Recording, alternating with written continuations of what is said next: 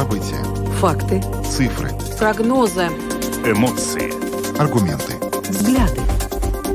Подробности на Латвийском радио 4. Здравствуйте, в эфире Латвийского радио 4, программа «Подробности», ее ведущие Наталья Мещерякова и Юлиана Шкагала. Добрый вечер. Ну, в начале темах, которые мы сегодня обсудим. А, накануне а, неприятная ситуация произошла с новыми электропоездами. Из-за неполадок один из поездов остановился, пассажиры вынуждены были долгое время ждать. Позже выяснилось, что у пяти новых электропоездов а, выявлены различные неполадки. И сегодня в связи с этим министр сообщения организовал встречу с руководством предприятия «Шкода Вагонка» для того, чтобы обсудить эти дефекты проекты. И вот сегодня мы э, с министром обсудим результаты этой встречи. Еще одна неприятная ситуация. Совет по конкуренции оштрафовал Латвийское бюро страховщиков транспортных средств на сумму более 330 тысяч евро. И все дело в том, что все дело в ОЦТе, в, в этих услугах. И вот э, Совет нашел э, некоторые недостатки в том, как бюро страховщиков вело эту конкуренцию. Были, была искажена конкуренция. И вот сегодня вместе вместе с э, председателем правления Латвийского бюро страховщиков будем обсуждать эту тему, узнаем, э, могла ли вот эта искаженная конкуренция повлиять э, на цену отстав в конечном итоге, ну и о других тоже аспектах этого дела узнаем. Россия на протяжении нескольких дней наносила массированные удары по Украине. Есть и погибшие среди гражданского населения. Десятки человек пострадали. Разрушена гражданская инфраструктура, жилые дома, поликлиники и так далее. А, собственно, что пережили жители Украины за эти несколько дней, сегодня нам расскажет наша коллега, журналист из Киева Ксения. И в завершении программы будем говорить о погоде, о том морозе, крепком, сильном, который сейчас у нас на улице наблюдается по всей стране. Многие оказались не готовы к минус 20, а к концу недели прогнозируют и того более высокую температуру, точнее, более низкую, до минус 30, возможно, будет доходить. И вот сегодня мы хотим узнать у наших радиослушателей, возможно, они соскучились по такому настоящему морозу январскому. Будем обсуждать эту тему вместе с вами. Пишите нам э, на WhatsApp 28040424 э, и также телефон прямого эфира 67227-440. Будем ждать ваших звонков и сообщений. Ну а видеотрансляцию программы смотрите на странице LR4LV, на платформе RusLSM.LV, в Фейсбуке на странице Латвийского радио 4, на странице платформы RusLSM, а также на YouTube-канале Латвийского радио 4. Ну а далее обо всем по порядку. Подробности прямо сейчас. Итак, начнем со вчерашних э, новостей. Э, накануне поезд, новый электропоезд, следовавший из Саулкрасты в Ригу, остановился на остановке Гарциемс, э, так как у него опустился только приемник, разрядился аккумулятор, и хотя были предприняты попытки этот поезд запустить, этого сделать не удалось. В результате пассажиры поезда провели в нем несколько часов, причем на холоде. На холоде, в неотапливаемом поезде, не было какого-то другого транспорта, который бы доставил людей к пункту назначения. Причем было очень много недовольных, понятное дело, почему людей, и в том числе вот э, министр сообщения тоже сегодня собирался созывать э, такую ну, встречу и с представителем Шкода Вагонка, и с пассажиров Вилсенс. И вот э, хотелось бы узнать, э, была ли эта встреча и договорились ли э, представители этих учреждений о чем-то, потому что был вопрос о том, что все-таки нужно координировать как-то действия друг с другом, чтобы они были скоординированы, чтобы таких ситуаций больше не было. Ну и вот. что, собственно, с этими поездами новыми, да? да? А, Каспар Сбришкинс, министр сообщения, с нами сейчас на прямой видеосвязи. Лавакар. Лавакар. Лавакар. Здравствуйте. Здравствуйте. Господин Бришкинс, ну как вообще так вышло, что у пяти новых электропоездов возникли проблемы? Ну да, так получилось, и вы, конечно, описали уже ту неприемлемую ситуацию, которая была вчера в Гарцемс и по каскаду э, дальше в линии. Э, конечно, ситуация, когда пассажиры э, не э, полноценно информированы, когда нету э, координированного резервного транспорта, э, нет возможности пересесть э, на другой э, поезд.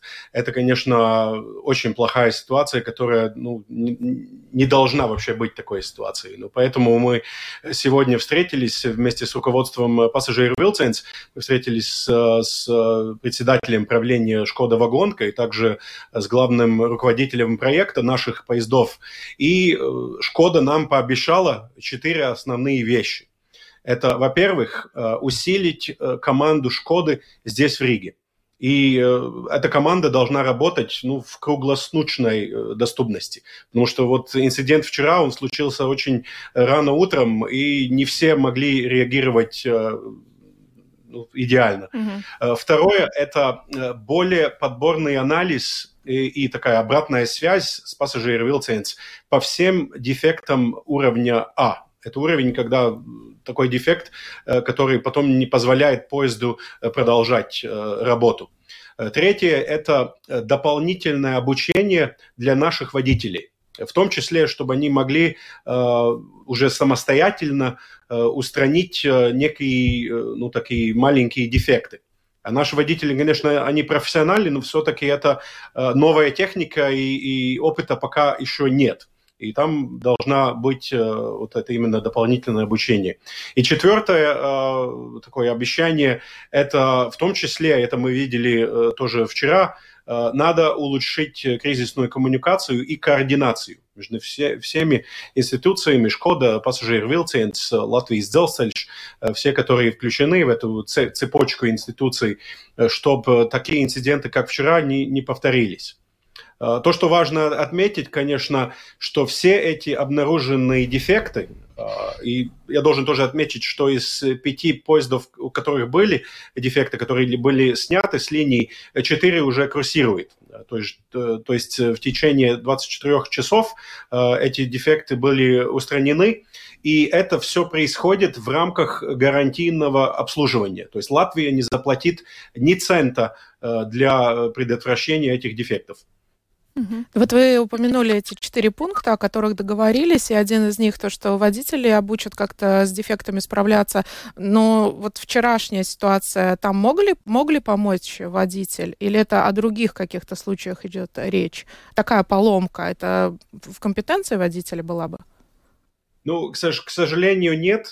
Там была уже такая более серьезная поломка э, батарей, поэтому этот э, не помню э, русский термин, пантограф, э, он, он нельзя было его обратно э, поднять, поэтому и, конечно, отопление пропало, электричество пропало, в том числе освещение рано утром, и это был такой дефект, который так устранить дали с, даже с отдаленным таким ассистенцией со стороны Шкоды не было бы возможно. Ну mm-hmm. и, конечно, смотря mm-hmm. на то, что в, на линии Скулта проходит очень обширные инфраструктурные работы. Это, это перроны, это, это э, слежи цели, пути. Э, там, конечно, осуществить такой маневр, чтобы пропустить э, другие поезда, было очень сложно. И поэтому по каскаду э, там были ну, пробои следующих рейсов, и, и, конечно, люди сидели в темноте, в, в холоде, и это, это очень-очень негативная ситуация. А, накануне предприятие пассажиров Вилсен сообщило, что с подобными проблемами а, столкнулась Литва и Эстония, когда им поставили вот эти вот новые электропоезда «Шкода Вагонка». Но учитывая, что у соседей уже подобные проблемы были, почему они повторились у нас?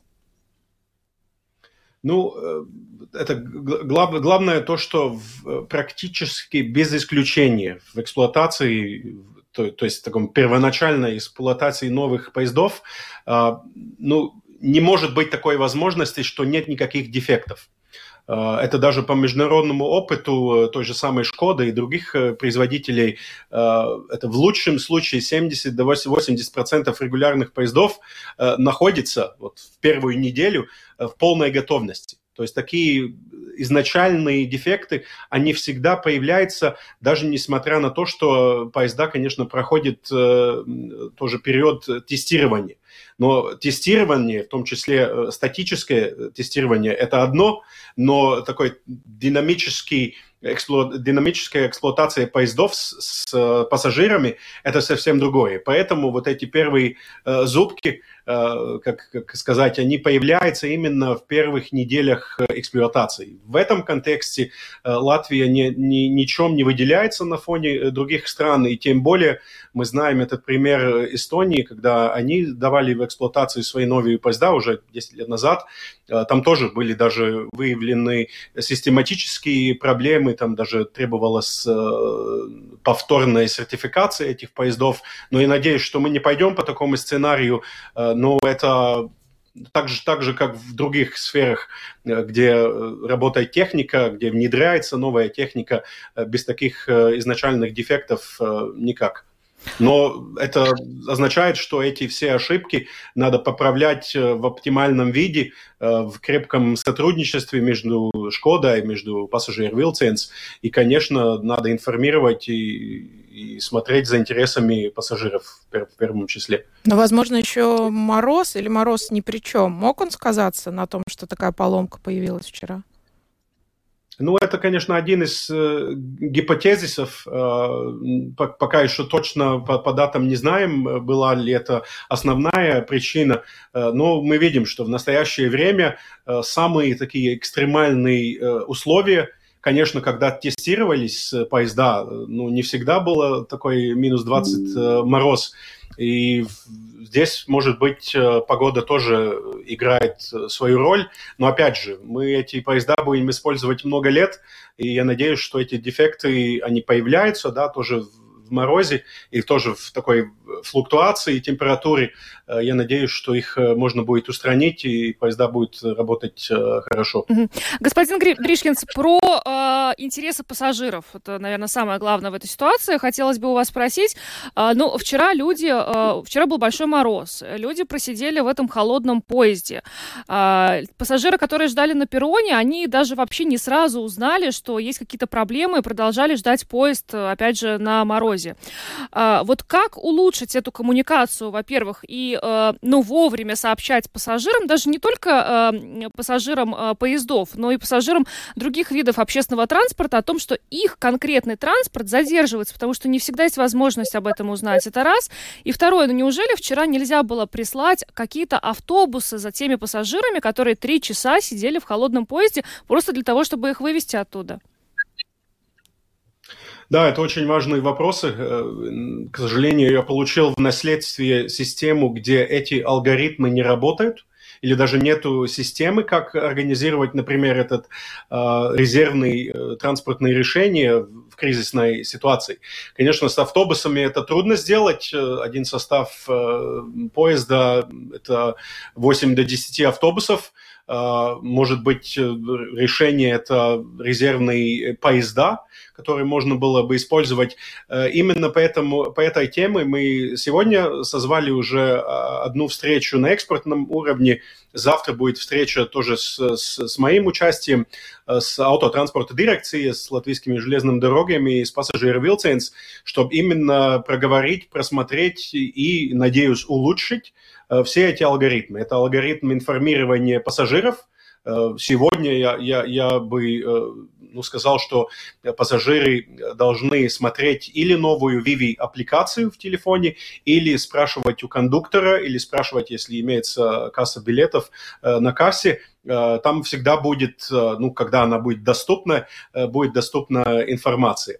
Также надо просмотреть алгоритмы компенсации пассажиров и тоже смотреть, как лучше координировать внедрение новых поездов, когда у нас на инфраструктуре происходит столько а, строительственных э, работ на платформах, на электрической сети, э, на железной дороге, в станциях. То есть у нас получается такая ситуация, что э, при, пришли новые поезда, новый продукт, а инфраструктура еще не готова. И, здесь, конечно, получается, что когда у нас э, кризис, э, тогда наша ну, эластичность быстро его решать, э, она ограничена. Ну, по этому поводу у нас будет встреча, и я буду ждать очень быстрого решения этих проблем. Но у вас есть какое-то примерно хотя бы видение, как может работать вот эта вот кризисная система и оповещения пассажиров, и, ну, скажем, не эвакуации пассажиров, но продолжение их маршрута, то есть из точки А в точку Б в ситуации, когда какое-то конкретное транспортное средство просто вот по техническим причинам не едет? Ну, у нас в некоторых э, путях э, сегодня работает только од- одна железная дорога, один путь. То есть там даже, даже нет варианта обгона на маневровской э, пути. Э, конечно, когда вот эти все ремонты, например, Мангали, Засул, Мангали Земельблазм. Там, там очень обширные работы происходят, и там обменяться двум, двумя поездами очень трудно э, на данный момент. Э, когда эта инфраструктура будет готова, я надеюсь, что будет тоже э, информационное табло э, в, станциях. Э, также я надеюсь, что люди будут больше и больше воспользоваться аппликацией Vivi, Э, тоже на, на Твиттере всегда пассажир Вилценс ставит ну, такие апдейты э, последние э, в, в чрезвычайных ситуациях. Ну, я надеюсь, что такая информация будет, будет доступна для пассажиров. Mm-hmm. Ну, конечно, сейчас в ремонтной обстановке, к сожалению, любой такой кризис – он, он ну, идет с неположительными последствиями. Ну, мы, конечно, должны, во-первых, а, думать о наших э, пассажирах. И такая ситуация, как вчера, когда люди остались э, в холодных, э, темных поездах, она, она недоступна. Недопустимо, да, вы имели в виду. Спасибо вам огромное, да, за это подробное разъяснение. Каспар Бришкинс, министр сообщения, был с нами на видеосвязи. Еще раз благодарим вас и хорошего вечера. Всего доброго. До свидания. Новым годом вас. С Новым годом вас также. А, ну что ж, четыре пункта основных, о которых сегодня удалось договориться министру сообщения с руководством «Шкода Вагонка». Еще раз повторим, это, во-первых, усилить команду «Шкода Вагонка» здесь, в э, Латвии, для того, чтобы они могли а, в режиме 24 на 7 реагировать вот на такие какие-то аварийные ситуации. Кроме того, это анализ, проведение анализа по всем дефектам, которые э, были обнаружены у новых электропоездов. Кроме того, э, Шкода Вагонка, по словам министра, обучит здесь э, водителей, да? Устранять некоторые дефекты, но не такие серьезные, как были вчера, но что-то помельче. Но действительно, может быть, в каких-то ситуациях какая-то мелкая да, проблема можно решиться прямо там на месте и поезд, состав продолжил был свой путь. И четвертый пункт – это улучшать кризисную координацию. Вот то, что вчера просто не хватило, конечно. Ну, ее не было, можно сказать. Да, да, то, чего вот... Э, коммуникации, да, и это, люди. наверное, самое важное, потому что, ну, э, и коллеги, вот журналисты с латвийского радио, которые, собственно, поехали на место туда, э, они тоже там провели три часа, потому что, ну, ни, ничто не продвигалось, и, и, собственно, э, пассажиры не могли, э, те пассажиры, которые ждали на каких-то других остановках, они вообще не знали, придет, придет поезд, не придет поезд. Ну, вот э, сообщение нам пришло на да. WhatsApp, э, слушатель видимо, был э, в одном из тех поездов, потому что пишет, что ничего страшного, нечего покупать металлолом, э, зато приключения. Какой металлолом? Новые электропоезда да. имеется в виду? Я думаю, что имеет в виду наш слушатель именно Ну, это. интересно. Но еще один важный момент. За устранение этих дефектов Латвия не заплатит ни цента. Шкода Вагонка, э, по словам министра сообщения, э, все это оплатит. Ну, как говорится, все встанет на свои рельсы, будем надеяться. В данном случае прям в прямом смысле эта фраза подходит. Ну, еще дождемся какие результатов вот этих экспертных дискуссий, которые только что Каспар Бришкинс проанонсировал у нас э, в эфире, да, то есть как будет налажена система вот этой вот кризисной коммуникации, то есть для того, чтобы пассажиры не ждали, для того, чтобы они были вовремя информированы а, о том, что их общественный транспорт задерживается, или как доставить Еще пассажиров. система компенсации, да, тоже компенсации, упомянул да, министр. Да. Это тоже, кстати, может быть, было бы таким важным пунктом в любом случае, потому что, как мы знаем, да, когда самолеты задерживаются, да, да там это уже как норма, люди подают эти заявки, но вот, может быть, и здесь стоило бы такое что-то ввести. Ну что ж, идем дальше. Самые важные темы дня. Подробности – Далее будем говорить о том, что Совет по конкуренции оштрафовал Латвийское бюро страховщиков транспортных средств на сумму 336 тысяч евро. И во всем виноваты услуги ОЦТа. Вокруг э, них вот эта ситуация разразилась, когда Совет по конкуренции увидел эм, недобросовестную конкуренцию, ее искажение.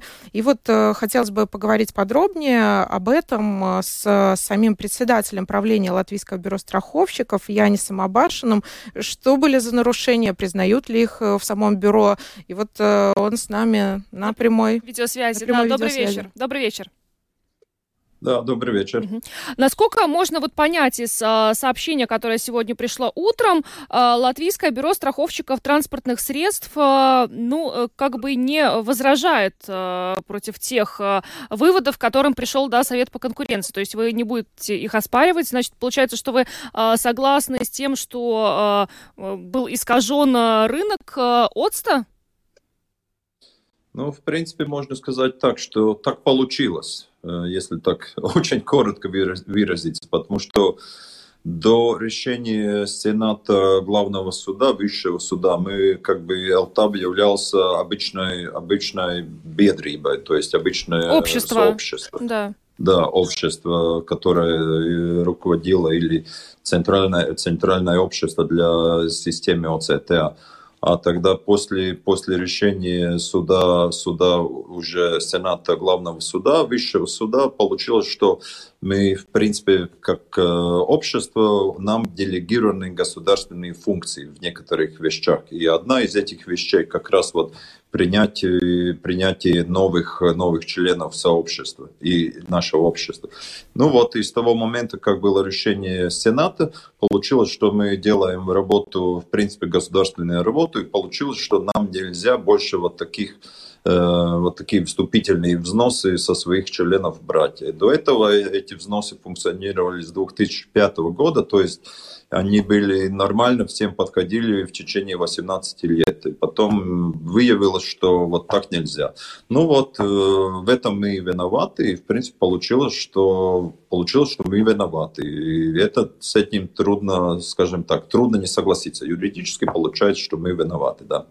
Но вы не следили, получается, да, за тем, э, какие вот на вас функции возложили вот эти государственные, и то, что вам теперь нельзя брать вступительные взносы, как-то это же должно мы, быть видно. Мы даже следили, но до решения суда, Сената суда, Э, высшего суда такого решения не было. То есть Сенат сказал, что нам делегировано, и если нам делегировано, то получается, что здесь мы функционируем как, как государственный орган. А государственный орган такие вступительные взносы принимать на себя нельзя. Если вы работаете как обычное общество, это, это, это нормально, это можно. То есть, ну, да, получается, что 18 лет можно было, а потом получилось, что уже нельзя.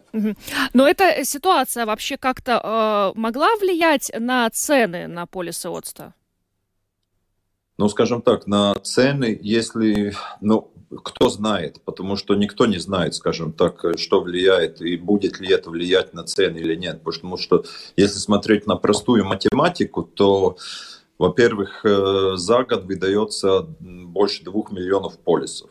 Если даже вот этот штраф разделить, эту сумму штрафа разделить на этих двух миллионов, немножко больше, получается, что на каждый полис там получается 15-16 центов. Э, много или мало?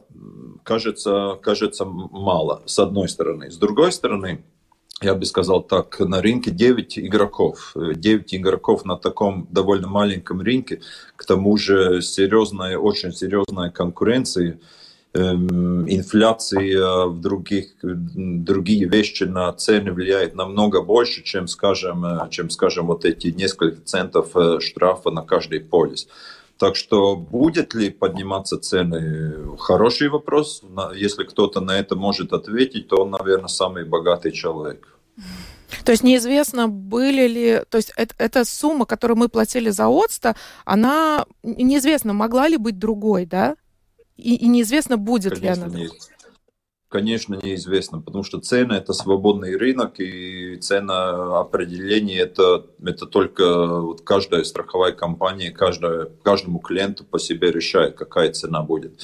Никто это не, в, эту вещь никто, скажем, не, ну, никто на это не влияет, не может влиять, скажем так. Это только решение страховой компании. А как теперь планируется покрыть а, вот этот штраф а, в размере 336 тысяч?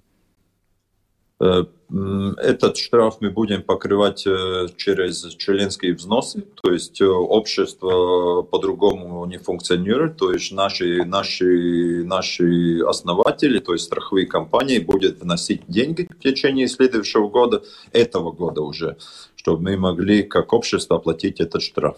Но в результате а, вот эти страховые компании не смогут а, покрыть а, вот этот вот размер взносов, опять же, теми же ценами, ценами на полисы ОЦТа. Да. Ну, э, на это они только они могут ответить. Мы на это ответить не можем, потому что, как я сказал, вроде сумма 336 тысяч довольно серьезная, серьезная, но с другой стороны это всего несколько центов на каждый полис. Если смотреть на весь рынок ОЦТА, он примерно 100 миллионов за год. А здесь у нас 336 э, тысяч. Ну, ну, сможет ли страховые компании это оплатить, не повышая цены? Я думаю, запросто. Если кто-то говорит, что из-за этого будет повышаться цены, то я бы сказал, это тогда обращаться надо в Совет по конкуренции еще раз, потому uh-huh. что я бы не сказал, что будет повышаться цены. Uh-huh. Спасибо вам огромное за ваш комментарий. Яни Сабашин, председатель правления Латвийского бюро страховщиков транспортных средств, был с нами на видеосвязи. Благодарим вас еще раз. С Новым годом! И да, всего спасибо. доброго. Вас тоже. Спасибо. Да. Всего доброго.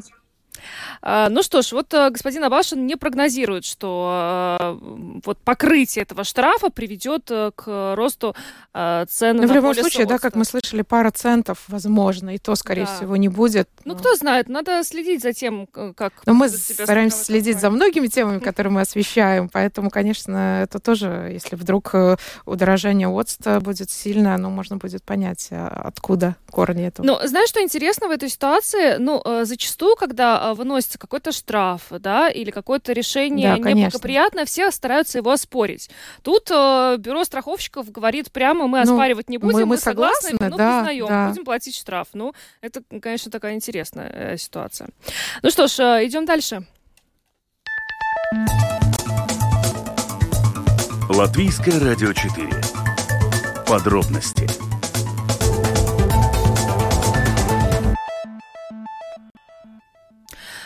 На протяжении нескольких э, дней э, Украина подвергалась массированным ударам со стороны России. Этот ужас э, весь начался 29 декабря. Ту атаку назвали, ну, чуть ли не крупнейшей за два года полномасштабной войны, уже почти три года.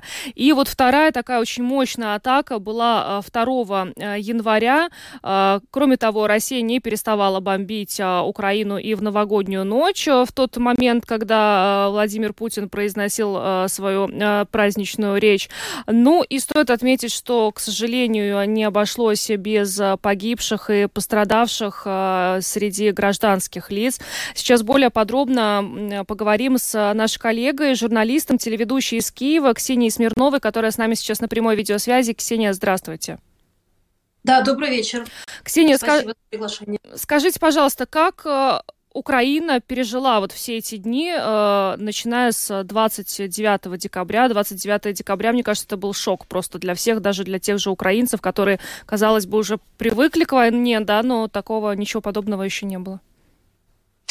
Ну, вы знаете, на самом деле, э, имея опыт предыдущих э, новых э, годов, которые нам устраивала Российская Федерация после начала полномасштабной войны, мы, в общем-то, были готовы к тому, что какой-то сюрприз неприятный нас ожидает, но не готовы, наверное, были, что такой трагический, так как всегда невзначай. Вот. Конечно же, очень большую роль сыграла в том, что эта трагедия не переросла в ну, даже неописуемо масштабную, если можно сказать, по количеству жертв, которые мы имеем на сегодняшний день подтвержденных, потому что если бы не наше украинское ПВО, я имею в виду наши военные, наши вооруженные силы, которые используют те средства, которые нам предоставлены нашими европейскими партнерами, я и, как и мои коллеги, в общем-то, люди, которые здесь живут в Украине, не выезжают, а мы все, конечно, в ужасе от осознания того, что бы могло быть, если бы мы не были сейчас э, по крайней мере, нас больше, чем 50%, я уже, сложно сказать мне в цифрах, да, защищены вот от того, что падает нам на голову. Да, 29 числа мы думали, что это предел цинизма и ужаса, который наготовит нам Российская Федерация. Вот на 29 э, декабря, э, вы, наверное, знаете, я не хочу просто превращаться сейчас наш эфир в статистику. Эту информацию можно найти в открытых доступах, но вот по обстрелу Харькова Львова, Днепра, Одесса. В каждом городе есть э, погибшие и большое число раненых, причем это тяжелые ранения, не только осколочные. Люди, в общем-то, находятся в больницах в тяжелом состоянии. А, это количество городов, а вот что количество ракет, которые летело на нас вместе с дронами, шахедами, вы, наверное, знаете, да, да это теперь известно вот подтвержденные данные 158. Это было 29 э, числа. Все, что летело в воздухе, их было 158. А на второе число их было 99. Э, и это учитывая и ракеты, которые называются «Кинжал», сверхзвуковые, которые очень ну, тяжело достаточно а, определить и вовремя сбить. Вот. И тут же волнами. Они сначала пускают шахеды, проверяют, где находится ПВО, а потом начинают выстреливать весь арсенал, который они подготовили нам к Новому году. А вот, но что касается и второго числа, действительно, это было неожиданно, потому что мы думали, ну вот, наконец-то закончились, нужно время, чтобы восстановить свой этот баланс металлический, но, как оказалось, нет, не закончилось. И вот я, в частности, если могу говорить за себя лично, проснулась как 24 февраля 22 года от зарева, э, которое видела у меня за окном, потому что недалеко от меня как раз попала осколки и взорвалась э, большой автосалон. Воронка была огромная, потому что я проезжала мимо, там все было оцеплено, это видела уже постфактум. Но грохот стоял, конечно же, ну, такой, как это было, в принципе, 24 февраля. Машины все гудели, в общем-то, никто не спал, дети кричали, потому что через стены слышно, что дом уже там, в полседьмого утра не спит. Я просидела, наверное, часа три э, в коридоре, Э, между двумя стенами. Это, знаете, мы уже знаем, что такое э, это правило двух стен, да, чтобы осколки не попали. Вот. И когда первые ракеты полетели, они перебили электросети, они перебили э,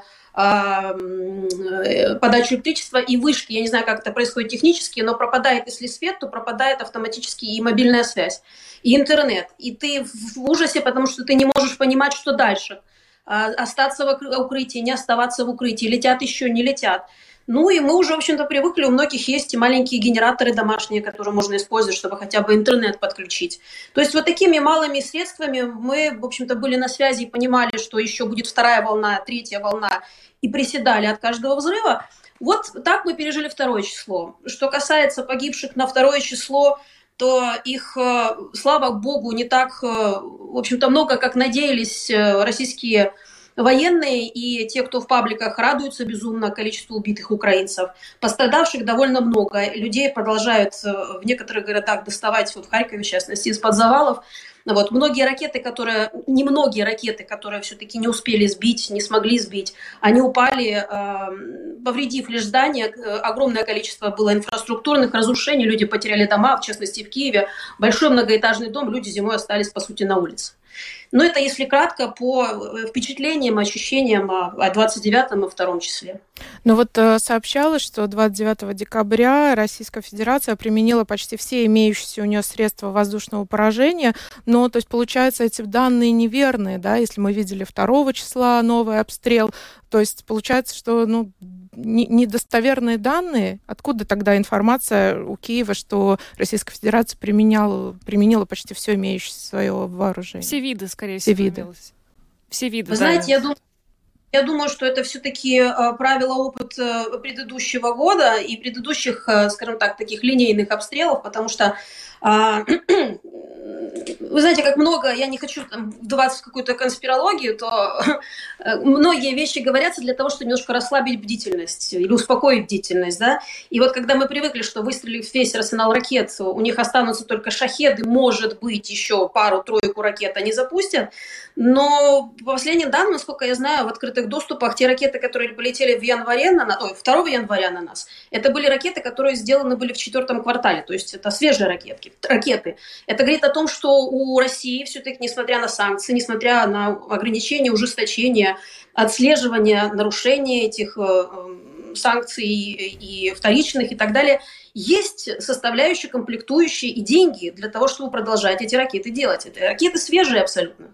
То есть комплектующие у них есть. Наверное, это вот может быть, э, как вам сказать, усыпленная бдительность, что ли. Я не знаю, как это правильно назвать. К сожалению, я не военный человек, но мы привыкли, что после одного из таких обстрелов должно пройти хотя бы ну, пару месяцев, чтобы они заново накопили свой арсенал для такого массового ракетного обстрела. Э, Ксения, вот после того, что произошло э, в Украине и 29 декабря и 2 января, я просто вижу по своим соцсетям, э, жители нашей страны очень активно говорят о необходимости, и должностные лица нашей страны очень активно говорят о необходимости все больше и больше поддерживать Украину Украину, но в то же самое время мы сейчас видим очень много критики в адрес в целом Европейского Союза, а, заявление о том, что беззубая евро... Э, политика Европейского Союза необходимо больше активнее помогать Украине в этой ситуации. Какую э, помощь сейчас а, сама Украина ждет и каких действий ждет от Европейского Союза и Соединенных Штатов? Знаете, я просто вот читаю одно из последних заявлений в прессе, э, когда президент Зеленский рассказал Риши Сунаку, премьер-министру Британии, о том, что российские обстрелы за пять суток, включая вчерашний день, да, выпустил практически 500 ракет дронов на наши головы. Это говорит о том, что действительно для того, чтобы уменьшить количество смертей, уменьшить количество повреждений. Мы уже не говорим об энергетической инфраструктуре. Как видите, мы подготовились благодаря европейской помощи тоже. Очень быстро восстанавливаются электролинии передачи, ТЭЦы, то, куда они били для того, чтобы оставить нас без, без тепла в домах. А, конечно же, необходимо усилить ПВО. Это крайне, это, вот знаете, это вопрос выживания гражданских лиц.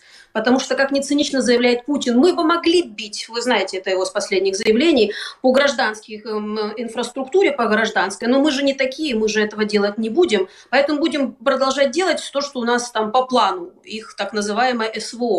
Это абсолютно циничное вранье, это абсолютно циничная дезинформация. И мы прекрасно понимаем, что без ПВО, без средств защиты нашего неба, ну, конечно же, я так понимаю, наверняка, если бы истребители F-16 были уже в Украине, то, может быть, так хочется надеяться, что, по крайней мере, эти десятки, а иногда и двадцатки взлетевших Ту и других самолетов, которые несут э, эти э, смертельные заряды на своих бортах, их бы просто, просто вот, ну, нейтрализовывали в небе, и эти ракеты просто бы не успевали вылетать. Я как не военный, это мое, наверное, субъективное мнение. Это очень важно. И, конечно же, важно то, что происходит на поле боя, потому что мы крайне нуждаемся в боеприпасах, они кончаются в огромных количествах, потому что мы понимаем, что количество пушечного мяса с той стороны, оно нескончаемое. Как мы видим, никакое, в общем-то, противостояние внутри России в ближайшее время не ожидается. Люди покорно идут дальше умирать в Украину за какие-то кремлевские ценности, им непонятные. Кстати, можно для россиян очень интересную информацию дам, если нас слушают? Я так да, понимаю, у нас есть нас аудитория, нас слушают и там. Сегодня мне просто было очень интересно провести вот такой небольшой анализ. Это, в общем-то, школьная математика, 2 плюс 2. Я посмотрела, сколько э, по э, данным журнала Forbes э, выпало, выпущено было ракет в эквиваленте 620 миллионов долларов. Это 2 января. А 29 декабря это было тысяч, миллиард, миллиард 270 с чем-то, ну почти полтора миллиарда долларов. Но я посчитала вот именно 2 января. Если посчитать 620 э, миллионов долларов, выпущенных по на Украине за несколько часов, это равно чуть больше годовому бюджету Екатеринбурга. Потому что в перерасчете на доллары из рублей этот годовой бюджет составил в 2023 году 584,5 миллиона.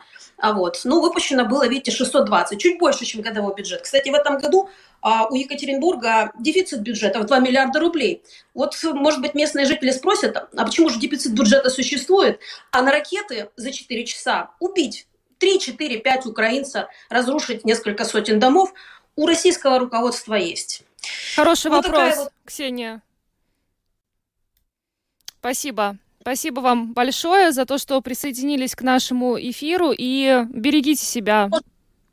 Если можно, еще одна маленькая, маленький такой нюанс, тоже вот очень интересный, потому что вы же все-таки страна Евросоюза и страна НАТО. Поэтому вы очень правильно спросили э, по поводу отношения э, Европы и вот беззубость, не беззубость. Нет, конечно же, огромная помощь исходит, но, видимо, что-то еще до конца недопонимание какое-то есть, потому что когда ты видишь, как э, Польша второй раз принимает на своей стороне либо пролетающую ракету, либо пролетающий самолет, который просто абсолютно наглом, ну, опять же, циничном э, виде, да, делает вид, что ничего не происходит, точно что было в Румынии, когда падали обломки на жилые дома, и страны НАТО продолжают молчать. Я бы хотела напомнить еще один исторический пример. 1938 год. Как бы нам ни говорили все эти три года, что в истории ничего не повторяется и не может быть двух одинаковых диктаторов, ну уж поверьте, такая параллель настолько уже очевидна, когда делили Чехословакию и когда верили, что задобрив одного сумасшедшего диктатора, можно избавить Европу от большой кровавой войне. Но очень хочется, чтобы это все-таки историческая параллель никогда не повторилась, потому что мы в этой лодке вместе. Спасибо еще раз вам, э, Ксения, и берегите себя. Будем надеяться, что ну, то, что повторилось, то, что произошло в Украине 29 э, декабря и вот буквально вчера, 2 января, не повторится. Спасибо вам большое. Ксения Смирнова, журналист, телеведущая из Киева, была с нами на э, видеосвязи.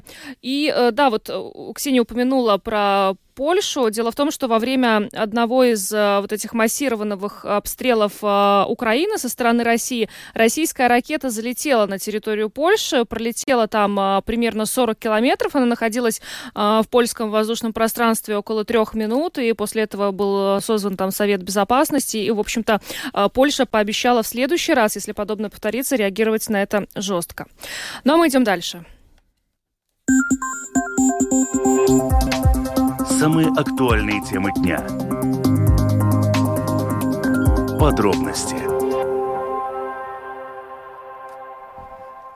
В завершении программы будем говорить о погоде о том, что, с чем мы действительно сегодня все столкнулись, все, кто вышел на улицу, многие наверняка этого не хотели, потому ну, вчера что... уже. Да, да, да, да уже вот эта неделя, конечно, Новый год начался у нас с такого действительно крепкого мороза. Мне кажется, давно мы такого не помним. Ну, ну как давно? Наверное, ну, по ну, ну, год точно не было, наверное, да? Вот мне тоже кажется, да, минус 20, да, обещают минус 30, э, и снег, и метель э, нам сулят синоптики. Минус 30 уже во второй половине этой недели, минус 30 в Латгале и Вицеме, и, кроме того, да, сильный снегопад. Но вот э, стоит отметить, что, э, как мы сегодня посмотрели, да, с Наташей, это не самая низкая температура в Латвии, которая вообще у нас э, бывало минус 43 и 2 по Цельсию в Венспилсе Ой, нет, простите, в Даугавпилсе 8 февраля 1956 э, года. Вот тогда было холодно, сейчас нет. Хотя у нас э, тоже коллеги разделились во мнениях, для кого-то такая температура, вот как сейчас, да, такая погода, это вполне нормально, это зима такая, как, как должно как быть. должно быть. Для кого-то это категорически неприемлемо, и вот, собственно, мы поэтому сегодня с вами тоже это решили тему Да, обсудить. будем обсуждать, скучали ли вы по такому морозу, может быть, вам нравится такая погода, и это действительно тогда зима настоящее чувствуется. А может быть, вы, наоборот, говорите, что нет, приверженцы тепла, и если уж зима, то такая с легким минусом при снеге. Но расскажите о своих ощущениях э, от, от зимы, от мороза. Какой бы вам хотелось видеть эту зиму, и вот тот мороз, который есть, что вы о нем думаете? 67227-440, телефон прямого эфира, и WhatsApp 28040424. Ну, ты знаешь, я уже второй день подряд замечаю, я вчера думала, что это связано с тем, что 2 января, и многие просто не вышли на работу. Но сегодня это уже тенденция, скорее всего, это связано с тем, что просто холодно. Не хочется Я не выходить. вижу утром людей в общественном транспорте, но их очень мало. То есть мне интересно, вы не ходите на работу, вам разрешают не ходить на работу, когда на улице минус 14? Здравствуйте. Добрый вечер. Добрый. Э, С наступившим вас. всех. Вас тоже. Э, Поздравляем. Э, Ну, если можно, экскурс в 81 год, даже в 80-й. Я в авиационном училище от метеорологички нашей, скажем, преподавательницы метеорологии, слышал такое, что в Латвии все происходит как по учебнику. Строго, если циклон, значит, сначала идет теплый фронт, потом холодный, потом вторичные фронты. Это все замечательно. Но она отметила вот что. Так как мы живем возле залива, у нас дикая влажность, и наши 15 чувствуется как на континенте 25, к примеру. Вот вчера чувствовался мороз действительно сильный. Сегодня я вышел, коллеги звонят, что такое? Минус 10, он говорит, ничего подобного, минус 16 с утреца. И я вам скажу так, что я бывший россиянин, 17 лет от 0 до 17 годов в России был. Ну, не хотелось бы, чтобы самое главное, наши деревья померзли. То есть сегодня по вашему радио говорили, что когда сильный мороз, а снега нет, могут пострадать, опять же, наши плодово-выгодные деревья. Да, и посевы. Мы вчера Вот. это обсуждали. Да, вот, вот этого бы не- очень не хотелось. А так, э, кроме как замерзли все к чертовой матери на моем Opel Ascona замки, сегодня с трудом открыл хоть одну дверь боковую и заднюю, попал в машину. Вот. Больше неприятностей не было, а так все прекрасно. Ну хорошо, Спасибо. спасибо вам. Ну, А- кстати, водители уже делились лайфхаками, говорили, что надо все-таки с собой термос возить с водой, чтобы Да. просто поливать эти замки. Ну, есть Так что- специальная жидкость. э, Ну да. вот э, советовали термос с Ладно. водой. Но, кстати, вот про ощущения, да, у меня, у меня, ну, у меня и сегодня тоже телефон показывает, то есть э, и вчера было, по-моему, четы- э, 14-15 утром, а по ощущениям телефон показывал как минус 20. Мне кажется, у нас всегда так чувствуется как, это уже Да, это уже плохо. норма. Кстати, наши слушатели пишут на WhatsApp, пусть поморозит немножко, клещей меньше будет. Это какая-то взаимосвязь, да? Я вот все надеюсь, что вирусов меньше будет, потому что сейчас болеют все. Э, Здравствуйте, слушаем вас. А, Добрый вечер. Добрый. Вы же задали вопрос, как он звучал, соскучились ли вы? Скучали ли вы? Скучали? Да. А вот у меня такой интересный контекст, э, потому что я соскучился да, не не по самому морозу, а по тому прекрасному ощущению, когда ты с мороза приходишь э, в теплую квартиру, которую тебе, чтобы она теплая была, в данном случае мне надо позаботиться, чтобы дрова были, печку растопить, вот сейчас как раз иду дрова там попилить, да. И вот это вот, когда ты возвращаешься, ты понимаешь, что да, действительно тепло, и по спецназу, и по вообще по лю- людскому отношению в целом, это приоритет всегда был и всегда будет. То есть, ну как распределяется, да, э, чтобы выжить, э, прежде всего надо себя согреть. И вот когда ты возвращаешься и с мыслью о том, что ты сейчас согреешься, вот-вот, вот-вот, ничего дороже на свете нет, и ты начинаешь по-настоящему ценить, а все остальное уже кажется не таким страшным да, в этой жизни. Мгм. Да, как-то так. Спасибо, спасибо. Мне знакомы ваши чувства. Мне тоже нравится, когда ты с холода приходишь домой. Это- Да, это э, особое чувство, я тоже согласна. Прям хочется быстрее домой. Может, поэтому люди быстрее начинают ходить на таком морозе. А, Еще несколько звонков у нас есть время принять. 67227-440. А, Скучали ли вы по такой зиме? Нравится ли вам все? И ходите ли вы на работу? Потому что такое ощущение, что как будто бы Ну, может, как в школьные удалё- годы, помнишь, э, при Да. определенной температуре можно было никуда не идти. У меня такое даже ощущение- было. Было запрещено, в школе уроки отменялись. Прям запрещено. Ну, Мне как, вот просто помнится- уроков не было. Да, мне помнится, что как будто бы не рекомендовано было, но прям чтобы запрещать. Не знаю, у нас никто не ходил. Да. То есть, Ну, если, конечно, если если- можно не ходить, конечно, никто не ходил. Да, но э, это еще только начало, судя по прогнозу синоптиков. Но минус 30, да, которые к концу недели, это Видзума, да, по-моему, температура э, воздуха И в Латгале. может опуститься до минус э, 30. Ну вот посмотрим, действительно ли будет так. А ты скучала? По морозу? Да. Ну, знаешь, я люблю такое время. Мне, мне хорошо. Мне тоже нравится. Мне хорошо. Зима и зима, правда? Да, да. Здравствуйте, слушаем вас. Алло, добрый вечер. Добрый. В молодости я занимался санным спортом. Мы ездили в Братск, Красноярск, ну, в общем, по Сибири. У нас соревнования проводились в Братске, минус 57. Ой, кошмар какой. Давали жир гусиный мазать лицо, но все равно обморожения у людей были. Так что то, что сегодня жалко только посевы и фруктовые деревья. Мгм. Человек все может выдержать. Да, спасибо за звонок. Ну, 57 я не знаю, как влияет. Но опять-таки, вот я слышала теорию, что вот такая высокая температура, Низкая. она низкая, да, Да. она у нас все равно была бы, ну как, мы чувствуем сильнее. То есть те минус 57, возможно, наши... мин- Мягче, Да. чем у нас были бы 57. Да-да-да, у нас также То есть я, как-то конечно, не говорю, что если у нас будет минус 57, для нас это будет прям так легко переноситься. Но... Ну вот слышал, вот я думаю, Женя, Евгений Антонов, э, ведущий программы «Подробности», если он тебя сейчас слышит, и твои, про твои э, представления о том, как 57, он тебе потом напишет. Человек, человеку не нравится, когда 15. 57. Женя, держись, и все остальные, Да. кто не любит такое время. Ну что, да, держитесь все. Может, кому-то нравится, действительно, мне тоже ни- ничего плохого в этом не вижу. Одевайтесь но- теплее. В общем, одевайтесь теплее. Да, президент э, нашей страны Эдгар Саренкевич вчера тоже очень такое трогательное сообщение написал в соцсетях. Он э, призвал э, всех э, жителей нашей страны вот в эти холодные дни э, заботиться друг о друге, присматривать э, друг за другом, да, и не оставлять вот на холоде, в беде, э, ну, своих вот э, э, соотечественников, да, все-таки, потому что можно замерзнуть на улице. Э, Ну что ж, э, на этом мы с вами прощаемся. Программу провели Наталья Мещерякова. Юлиана Шкаглет. Звукооператор Уна Гулба, видеооператор Роман Жуков. Хорошего всем вечера и до завтра. До свидания.